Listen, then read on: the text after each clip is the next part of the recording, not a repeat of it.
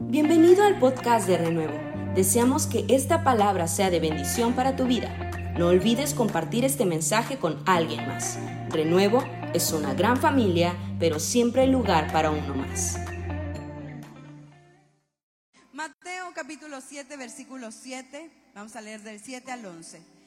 ¿Podemos leerlo todos juntos? Una, dos, tres. Pedid y se os dará. Buscad y hallaréis. Llamad y se os abrirá. Porque todo aquel que pide, recibe. Y el que busca, halla. Y al que llama, se le abrirá. ¿Qué hombre hay de vosotros que si su hijo le pide pan, le dará una piedra? ¿O si le pide un pescado, le dará una serpiente? Pues si vosotros siendo malos sabéis dar buenas dádivas a vuestros hijos, cuánto más vuestro Padre que está en los cielos dará buenas cosas a los que le pidan. Puede ocupar su lugar.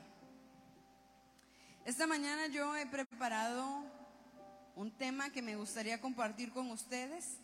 Este tema le he puesto por título El regalo que no sabías que necesitabas.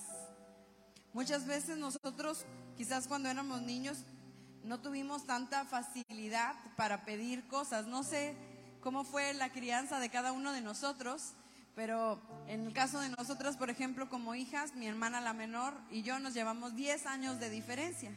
Y el modelo de crianza cambió bastante de cuando yo era niña a cuando ella era niña. Y algo que yo admiro mucho de mi hermana Patty es que ella tiene una libertad inmensa para pedir y para saberse hija. Y aún a veces en casa bromeamos y, ella dice, si yo soy la titular de todas las acciones de esta familia, yo soy la imagen de, de la familia y, y, usa expresiones así porque ella tiene un carácter muy animoso y es muy, muy así, muy extrovertida.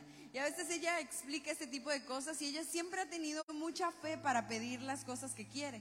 Recuerdo que era niña y, y había veces en las que ella miraba algo que quería y entonces iba con mi papá y le decía, papá, cómprame tal muñeca. Y mi papá, vamos a ver. Y entonces ella volvía una y otra vez hasta que de tanto insistir lo persuadía y mi papá terminaba diciendo, ok, te la voy a comprar. Y ella preguntaba, ¿cuándo me la compras? Y entonces mi papá decía en tres semanas. Ok, ella iba contando los días cada día hasta que llegaba el cumplimiento de las tres semanas. Y cuando eran las tres semanas, ella iba con papá de nuevo y le decía, ya son tres semanas, ¿cuándo me compras mi muñeca? Entonces ella tenía una libertad para pedir y siempre lo, lo ha tenido. Y es algo que algunas veces nosotros no tenemos. Y algo de lo que he tenido que aprender en este último tiempo, y es una palabra que Dios me ha dado, sobre todo en este último mes, es aprender a pedirle a Dios. Pedir. Pedir a veces es algo tan sencillo, para algunos es algo tan fácil de realizar, pero a otros nos cuesta mucho trabajo.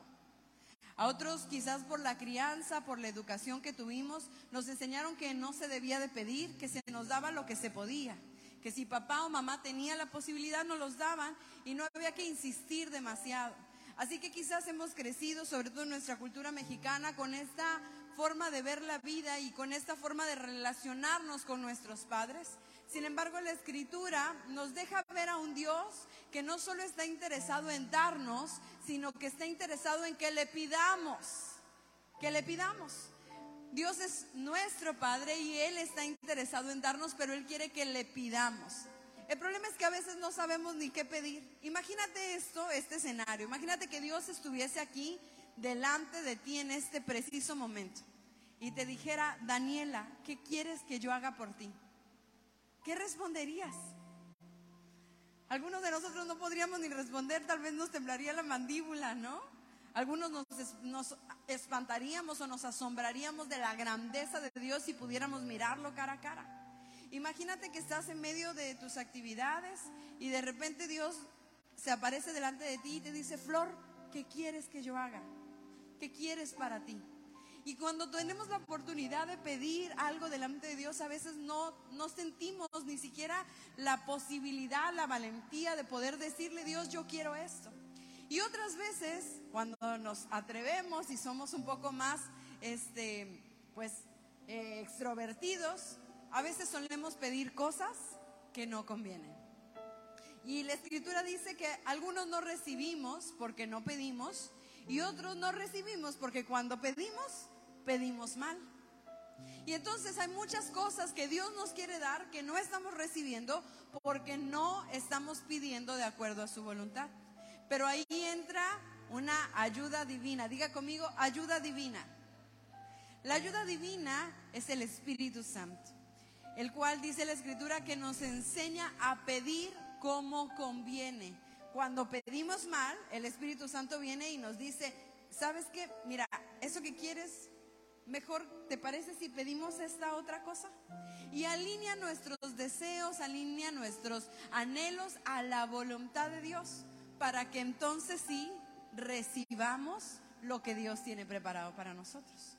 Así que hoy yo quiero hablarte de un regalo que quizás no sabías que necesitabas, pero que lo necesitas, que lo necesitamos, para que en nuestro corazón surja el deseo de pedir de pedir algo que quizás no habíamos pedido porque no pensábamos que nos hacía falta, pero ahora con este entendimiento lo podamos hacer. Y esto de lo que yo quiero hablarte es de la persona del Espíritu Santo. Quizás por mucho tiempo hemos caminado en la vida cristiana y hemos practicado una fe, una fe genuina con Dios, pero nuestra relación con Dios tiene que ir a un nivel mayor de profundidad cada día.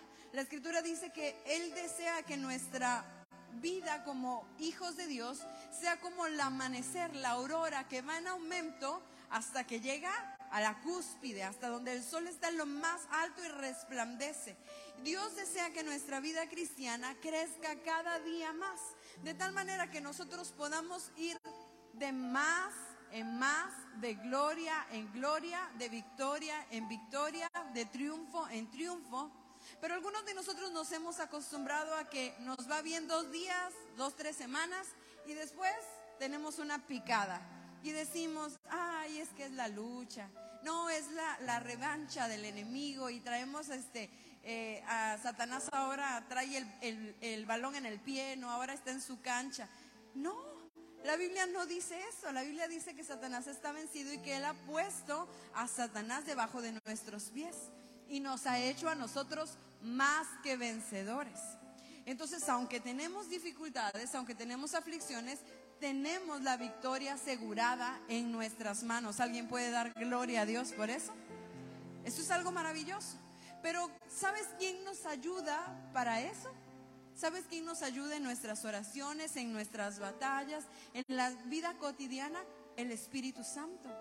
Porque el Padre está en su trono, Jesús vino a hacer su obra y ahora aboga ante su Padre por nosotros, pero el Espíritu Santo fue dejado en la tierra para que fuera nuestro consolador. Él se quedó con nosotros. Jesús mismo dijo que no nos angustiáramos de que Él se iba, porque era mejor que Él se fuera para que el consolador viniese y estuviese con nosotros todos los días hasta el fin, hasta que el propósito eterno de Dios se cumpla en esta tierra y en la eternidad. Así que el Espíritu de Dios es el que vive aquí y que quiere vivir con cada uno de nosotros y establecer una relación profunda con cada uno de nosotros. Y algunas cosas importantes me ayudan allá, no sé quién controla proyección, pero les pido me ayuden con la siguiente lámina. Algunos puntos importantes que yo quiero que podamos saber el día de hoy es que el Espíritu de Dios no es solamente como algo que sucede ocasionalmente o como que yo vine a Cristo, le entregué mi vida y sentí algo, pero ya, eso pasó. Sino que el Espíritu de Dios, si le hemos entregado nuestro corazón a Cristo, el Espíritu de Dios ya vive en nosotros.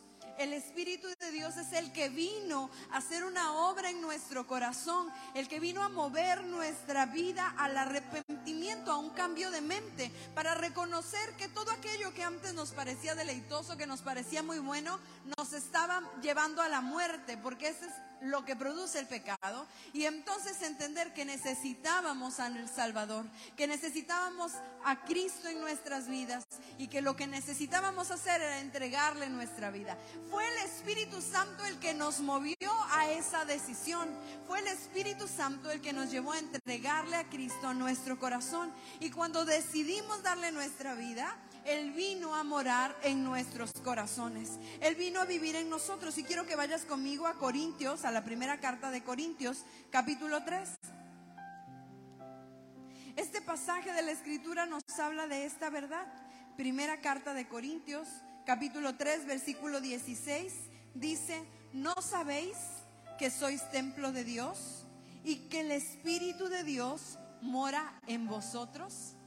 Quizás alguna vez has escuchado que somos templo de Dios y que Dios habita en nosotros, pero ¿sabes cuál de las personas de la Trinidad es la que vive en ti? Es el Espíritu Santo. Porque el Padre está en su trono, el Hijo está delante del trono de su Padre abogando por nosotros, pero el que vive en nosotros es el Espíritu Santo. Ve conmigo ahora a Romanos 8:15. Ya sé que cuando yo predico los pongo a ir y venir en la escritura. Espero que lo disfrute conmigo. Romanos 8:15 dice, pues no habéis recibido el espíritu de esclavitud para estar otra vez en qué? En temor, sino que habéis recibido el espíritu de Dios por el cual clamamos, Abba Padre el Espíritu Santo viene a morar en nuestros corazones para que tengamos la convicción en nuestra vida de que ahora ese Dios que nos parecía muy lejano es nuestro Padre. Él es la persona que nos revela a Cristo para salvación y al Padre para el entendimiento de su gracia. Hay mucho de la relación con Cristo y con el Padre que no vamos a entender a menos que sea a través del Espíritu Santo. Porque el Espíritu Santo es el que produce en nosotros la seguridad de nuestra salvación. El versículo 14 dice, porque todos los que son guiados por el Espíritu de Dios, estos son hijos de Dios. Entonces, eso significa que yo puedo practicar una religión sin ser hijo y que el único que me va a llevar a mí a enfrentar la vida cada día con la seguridad de que Dios es mi Padre es el Espíritu Santo, que pone en mí la certeza, la seguridad, la convicción de que yo soy su hijo, de que por el sacrificio que Jesús hizo en la cruz, yo he sido perdonado de todos mis pecados y aun si fallo, la gracia de Dios es suficiente para levantarme una vez más y yo seguir adelante en una relación con Él. Algunos de nosotros, aunque tenemos tiempo en la iglesia, seguimos luchando con nuestra identidad como hijos de Dios. Nos cuesta trabajo ver a Dios como nuestro Padre, creer que Él nos puede ayudar, que Él nos puede bendecir, que las dificultades y las aflicciones son un instrumento que aún en las manos de Dios Él usa para probar nuestra fe, pero también para estirar y madurar en, la, en el conocimiento de su verdad. Pero el único que puede darnos esa seguridad es el Espíritu Santo. Segunda de Corintios, capítulo 13,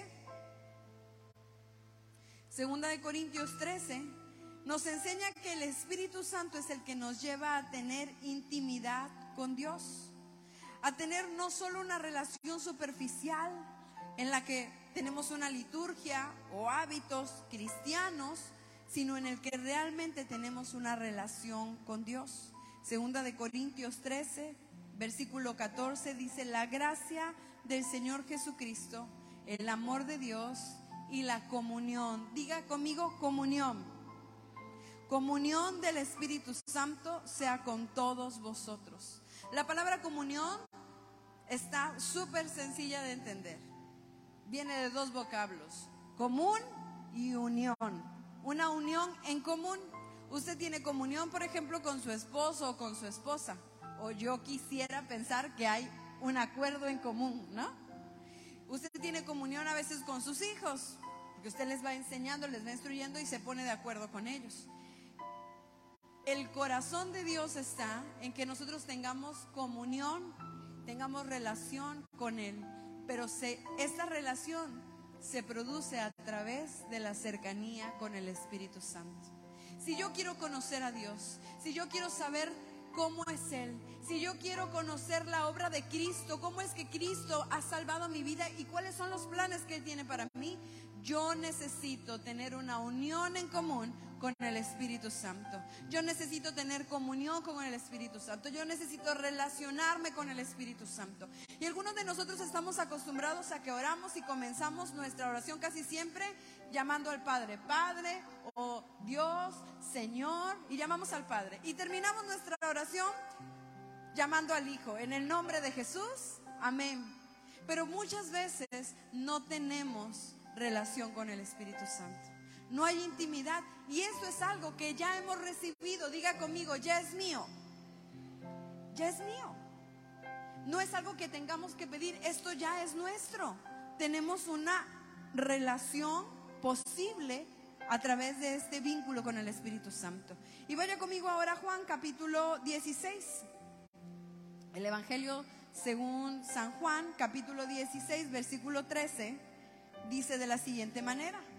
Jesús mismo hablando dijo, pero cuando venga el Espíritu de verdad, Él os guiará a toda verdad, porque no hablará por su propia cuenta, sino que hablará todo lo que oyere y os hará saber las cosas que han de venir. El Espíritu Santo fue dejado en la tierra para tener relación con nosotros y para que en esa relación con Él nosotros tuviéramos dirección y revelación de parte de Dios. ¿Sabes quién te va a decir cuál ruta seguir? ¿Sabes quién te va a decir qué paso tomar? ¿Cómo tomar mejores decisiones? ¿Cómo puede tu matrimonio mejorar? ¿Cómo puede mejorar la relación con tus hijos? ¿Sabes quién te va a decir qué carrera debes estudiar y qué plan tiene Dios para tu vida? El Espíritu Santo. Él es el que nos revela todas las cosas y aún las cosas que han de venir. ¿A cuántos de nosotros nos gustaría que quizás pudiéramos incluso estar advertidos y saber, la próxima semana vas a empezar un tiempo de aflicción en tu trabajo, pero confía porque yo estaré contigo? La gente acostumbra a leer los horóscopos, ¿no? Yo tenía una amiga que era obsesionada, ella no salía de su casa sin leer el horóscopo, horóscopo porque qué tal si le pasaba algo y no estaba enterada. Y el ser humano tiene ese deseo de querer saber el futuro porque fuimos creados con eternidad. Dios no nos creó para ser temporales aquí en la tierra, Él nos creó para ser eternos, pero esa eternidad se perdió a causa del pecado. Así que siempre hay en nosotros ese querer conocer el futuro. Pero la escritura nos enseña que el Padre dice que sus pensamientos para nosotros son de paz y no de mal. Y luego dice algo hermoso, dice que es para darnos un futuro y una esperanza. ¿Qué futuro tiene Dios para ti? ¿Qué futuro tiene Dios para mí? ¿Cuál es la esperanza que Él tiene preparada para nosotros?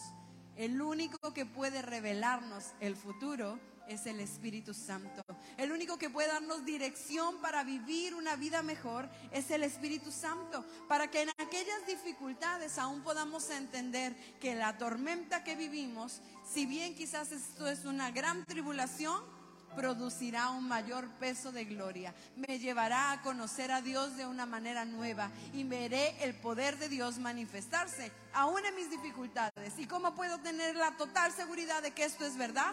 Porque el Espíritu de verdad, dice Jesús, nos guía toda verdad porque no habla por su propia cuenta, sino lo que oye en el cielo nos lo hace saber. Lo que oye en el cielo nos lo hace saber. Lo que oye en el cielo acerca de ti. Lo que oye en el cielo acerca de tu matrimonio, lo que oye en el cielo acerca de tus hijos, lo que oye en el cielo acerca del mañana, Él nos los hace saber a través del Espíritu Santo. Y esto es algo que ya tenemos y que muchas veces no hemos sabido aprovechar. Y llegan las situaciones, llegan los problemas, vienen decisiones difíciles en la vida y no sabemos qué hacer. Y decimos, ay, ¿cómo no nos dejaran un manual para saber qué hacer en la vida? El manual lo dejó para nosotros y además nos dejó al Espíritu Santo para explicarnos todas las cosas. El Espíritu Santo es una persona y yo quiero hablarte de algunas de sus características. Juan capítulo 14 del 15 al 17 nos enseña que Él es nuestro consolador. Dios dejó al Espíritu Santo en la tierra cuando Jesús fue llevado al cielo para que nosotros fuéramos consolados. Hay un pasaje de la escritura que dice, en el mundo tendréis aflicción, pero confiad porque yo he vencido al mundo. Y la razón por la que cito este pasaje es porque Dios nos advirtió que seríamos afligidos. Dile con, eh, con confianza a tu vecino y dile, ahora entiendo todo.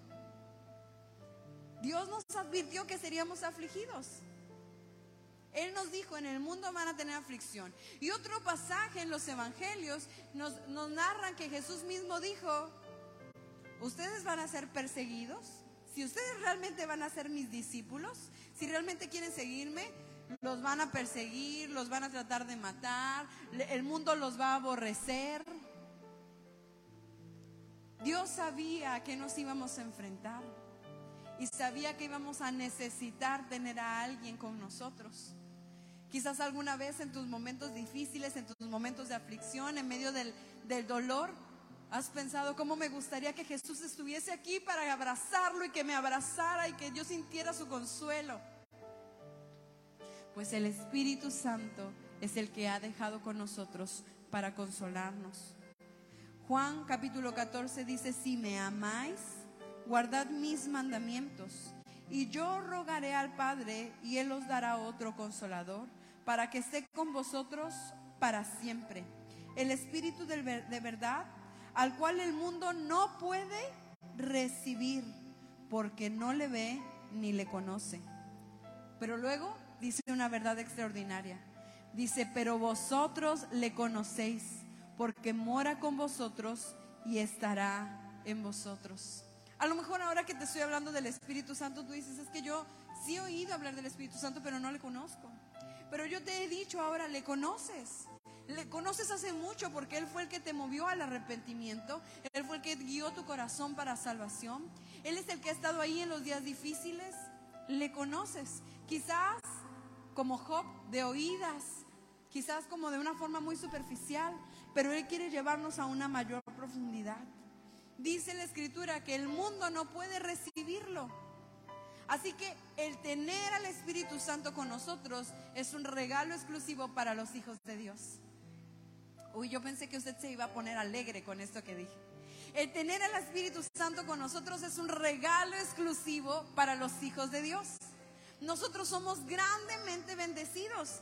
Él nos dejó, Dios nos dejó muchas bendiciones y dice la Escritura que hemos sido bendecidos con toda bendición. O sea, no hay otra cosa que nosotros pudiéramos recibir que no sea nuestra. Él ya nos dio y nos dio y nos dio. Pero de entre todas esas cosas hay algo que nosotros tenemos y que el mundo no puede recibir.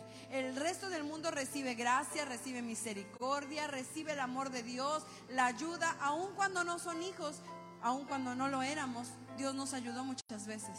Pero al Espíritu Santo solo lo reciben los hijos de Dios para tener con nosotros un consuelo permanente, para que sin importar cuál sea la circunstancia, sin importar si son días alegres o si son días oscuros, estemos siempre acompañados y siempre consolados por nuestro Padre que nos ama a través del Espíritu Santo.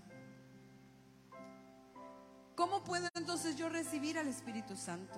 Dios nos revela en la Escritura que Él sopla de su Espíritu Santo sobre nosotros. Pero hay otra forma más profunda de recibir al Espíritu Santo y es a través del bautismo del Espíritu Santo en nosotros. Esta palabra bautismo viene de un vocablo griego que significa sumergir. Como cuando vamos a la alberca o vamos al mar y nos metemos totalmente debajo del agua hasta que el agua nos cubre. Algunos de nosotros hemos, nos hemos acostumbrado a vivir la vida cristiana de cierta manera en la que el Espíritu Santo es como nuestro cuate, pero de necesidad.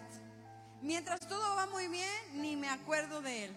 Cuando ya se siente la dificultad, entonces, ay Dios, ayúdanos. Y el que responde aquí en la tierra y nos trae lo del cielo es el Espíritu Santo. Pero el Espíritu Santo quiere que nosotros estemos en Él, que estemos en Él.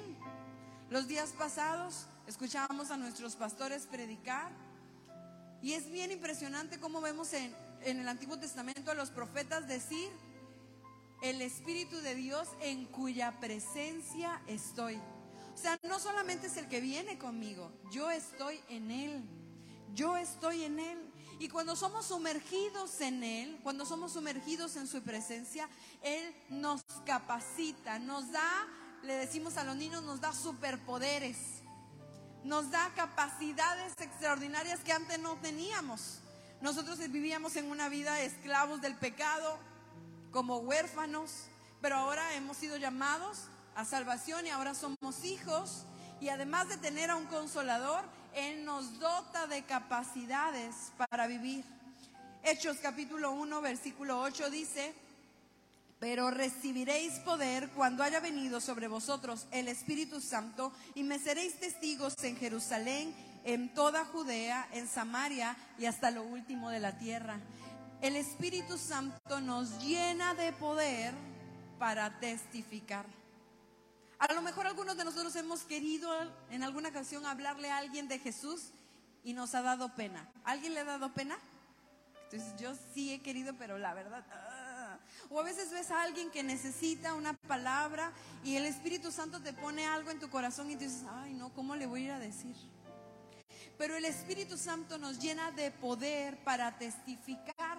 Así que una causa natural de esa relación de estar sumergidos en su presencia, es que no podamos callar de testificar lo que Él ha hecho y lo que Él es capaz de hacer. Que no podamos parar de decirle al mundo, mira, este es el Dios Todopoderoso que tú también necesitas conocer. El Espíritu Santo en nosotros nos dota de capacidad, de poder, para que nosotros tengamos la valentía para anunciar quién es Él al mundo y para que después de que nosotros éramos esclavos, ahora nos convirtamos en príncipes de su reino, en embajadores de su reino. Este poder que Él nos da es un poder extraordinario. Es un poder tan extraordinario que este mismo poder es el que resucitó a Jesús. Yo te quiero preguntar, si tuvo tanto poder para resucitar a Jesús, ¿crees que no podrá ayudarnos a nosotros en nuestra dificultad? ¿O será que tu dificultad es más difícil que un muerto de tres días? Y que no era cualquier muerto, porque Jesús había cargado en sí mismo el pecado de todos nosotros. La condena de muerte que Jesús llevaba encima era la de toda la humanidad. Filipenses 3, versículo 8 al 12, nos habla acerca de esto.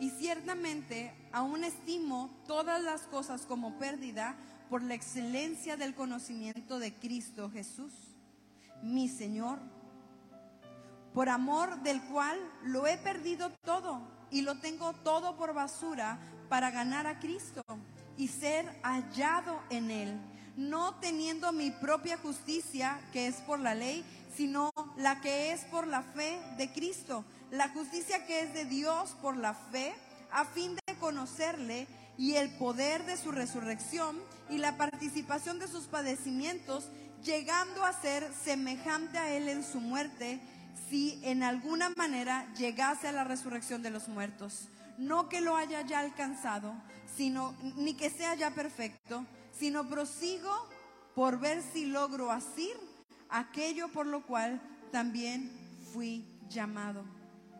El poder de la resurrección de Jesús es el poder activo del Espíritu Santo en nuestras vidas. Y con esa convicción Pablo decía, yo todas las cosas, todos los recursos, todas mis capacidades, todo lo que yo pudiera tener, lo tengo por basura.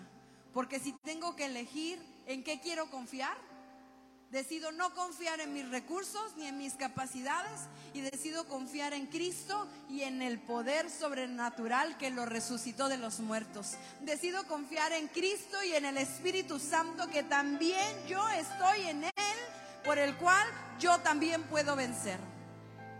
Y por eso prosigo, dice Pablo. Por eso yo sigo adelante. Algunas veces la vida cristiana se nos hace difícil. Hay días en los que ya no queremos buscar a Dios, hay días en los que no queremos venir a la iglesia, no queremos leer la Biblia, no queremos orar, pero se vuelve difícil porque lo estamos haciendo solos. Pero si estamos en Él, si estamos con el Espíritu Santo y en el Espíritu Santo, el mismo poder del Espíritu Santo nos mueve a nosotros a seguir adelante, a proseguir en el camino al cual fuimos llamados. No es con nuestras fuerzas, es porque el Espíritu Santo nos lleva. El Espíritu va al Padre y si nosotros vamos en Él, nosotros vamos también. Y no es difícil. Por eso el pastor nos ha dicho estos últimos días, entre más profundo es más fácil.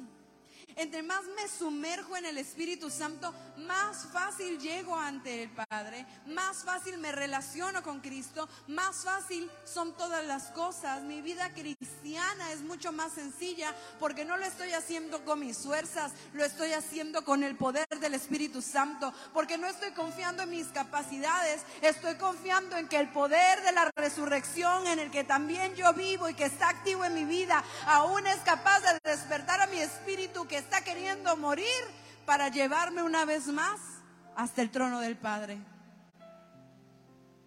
Romanos 8, versículo 11, dice, y el espíritu de aquel que levantó de los muertos a Jesús, y si el espíritu, perdón, de aquel que levantó de los muertos a Jesús mora en vosotros, el que levantó de los muertos a Cristo, vivificará también vuestros cuerpos mortales por el Espíritu que mora en vosotros.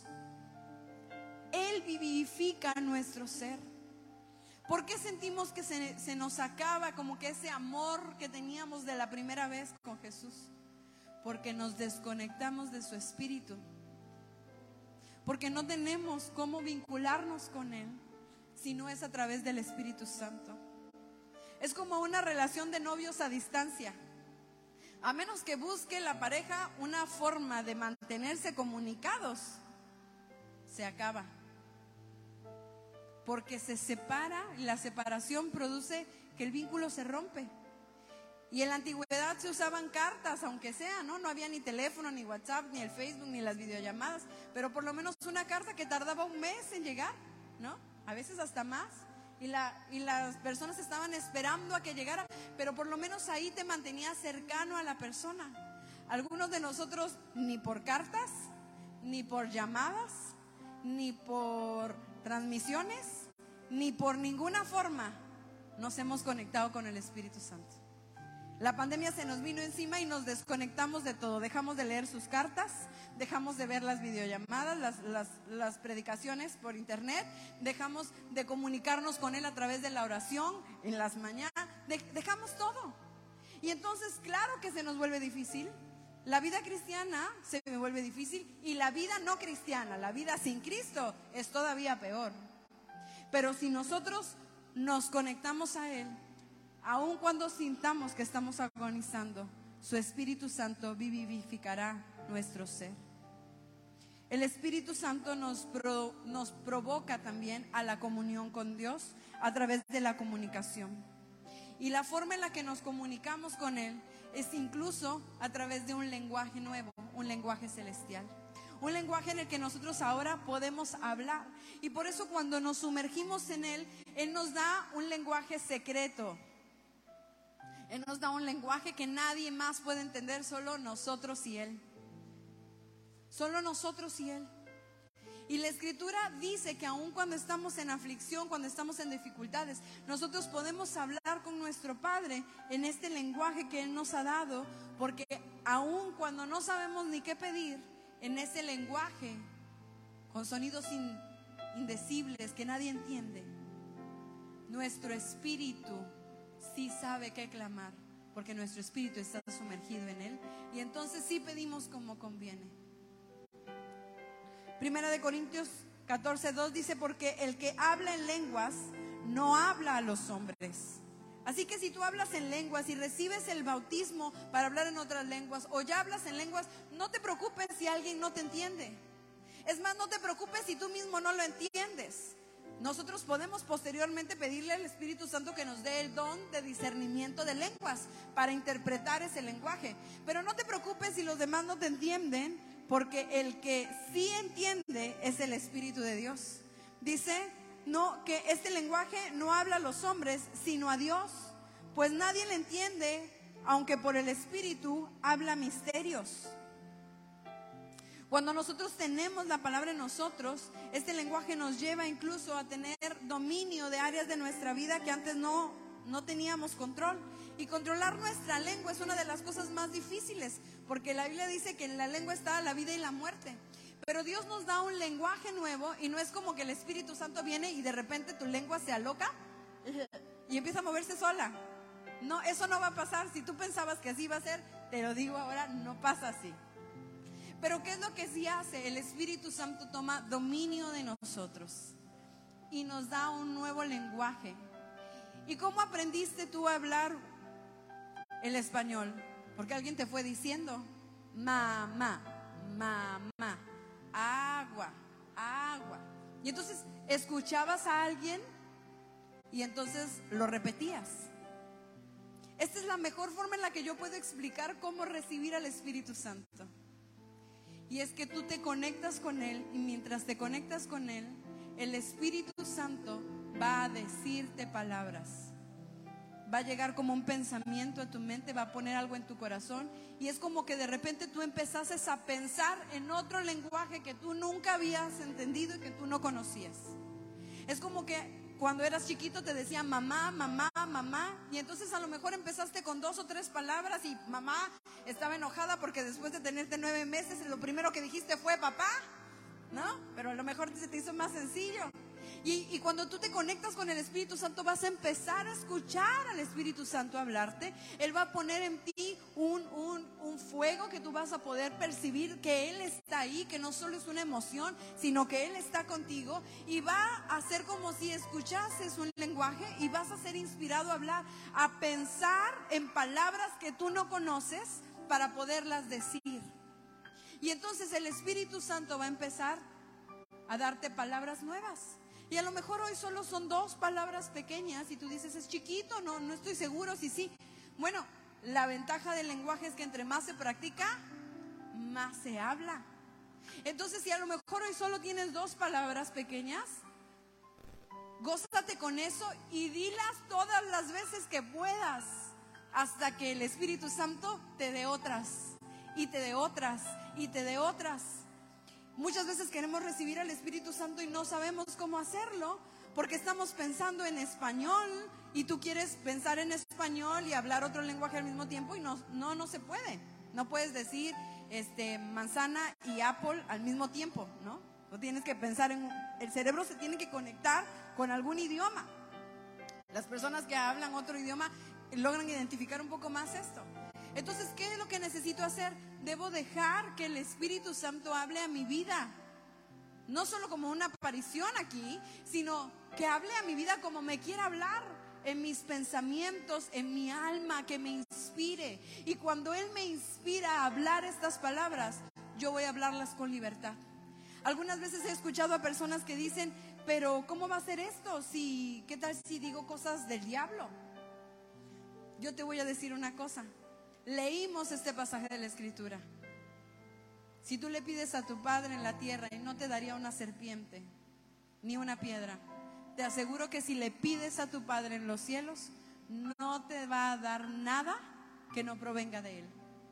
Si tú estás clamando a Dios y estás pidiendo esto que Él ha prometido para ti, no vas a recibir un lenguaje demoníaco, vas a recibir un lenguaje celestial. Y no tengas miedo de hablar en este lenguaje, sino ten fe y aún cree en que Dios tiene esto preparado para ti. ¿Cómo puedo yo recibir esto? Solo tengo que creer. Es lo único. Porque la escritura dice que esto, este don de hablar en otras lenguas y de ser bautizados en su presencia, es para los hijos que creen. Es para los hijos que creen. Y la segunda cosa que nosotros necesitamos hacer es pedir. Porque empezamos leyendo, ¿verdad? El que pide, ¿qué pasa? Recibe. El que busca y al que llama, se le abre. Dios quiere darte esto. El Espíritu Santo ya vive en ti, pero ahora Él quiere sumergirse, sumergirte en su presencia, para que tú recibas este lenguaje celestial y entonces puedas comunicarte con Él de una manera diferente. Y entonces el Espíritu Santo tome control de tu vida y te direccione, te dé una ruta hacia el futuro, te revele lo que está por venir y ponga en ti la certeza de que eres un hijo de Dios. Que aun si tropiezas, no te vayas condenado y te regreses al mundo, sino que te vengas una vez más a los pies de Jesús, porque sabes que sabes que no importa si fallas, tienes un abogado en el cielo y tu Padre tiene gracia para sobreabundar en medio de nuestra maldad. ¿Por qué no te pones de pie?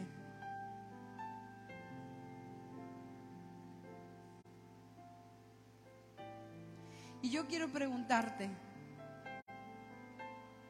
¿cuántos de los que estamos aquí hoy podemos pensar y decir, yo sí creo que yo necesito al Espíritu Santo?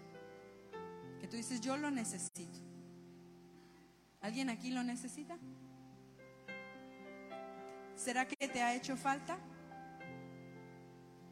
¿Cuántas decisiones fueran diferentes si hubiésemos tenido su guía, por ejemplo? ¿Cuántas dificultades las hubiéramos pasado distintas si hubiéramos estado seguros de que teníamos a este consolador con nosotros? ¿Cómo sería nuestra forma de ver la vida si tuviéramos la certeza de que somos hijos y ya no somos esclavos, de que podemos acercarnos a Él. Hoy Dios está diciéndonos esto, pídeme, pídeme. ¿Te gustaría recibir al Espíritu Santo? ¿Te gustaría que Él te sumerja en su presencia y que te dé este idioma, este lenguaje celestial? Si hay alguien aquí que quiera recibir esto, que quiera pedírselo a Dios, yo quiero invitarte a que vengas al altar. A lo mejor tú lo recibiste hace mucho tiempo, pero hace mucho que sigue siendo las mismas palabras. Dios puede renovar tu lenguaje celestial. Él te da un lenguaje fresco todo el tiempo en la comunión con Él para pedir como conviene. Y si nunca lo has recibido y a ti te gustaría recibirlo, yo quiero invitarte a que vengas. Y lo único que tenemos que hacer es pedirlo, decirle, yo sé que esto es mío, que este es mi regalo que tú preparaste para mí. Ahora yo lo quiero recibir. Y si tú tienes la sospecha de que a lo mejor sí lo has recibido o no lo has recibido, pasa. Es, es una decisión de valientes. Y ese consolador que has necesitado toda tu vida está aquí hoy.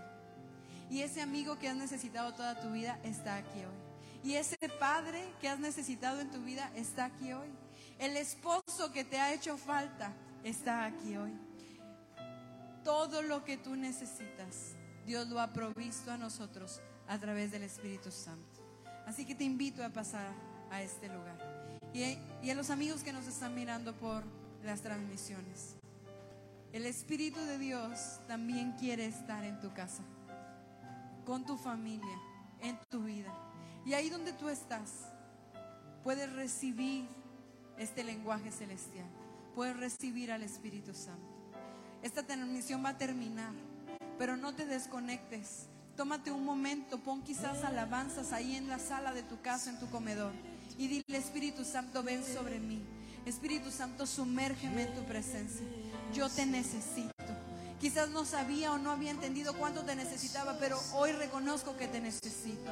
Y dale tiempo al Espíritu Santo para que Él venga sobre ti, para que venga sobre tus hijos. Y si no lo recibes esta mañana, pídelo y pídelo, porque el que pide, recibe. El que pide, recibe. Dios te bendiga.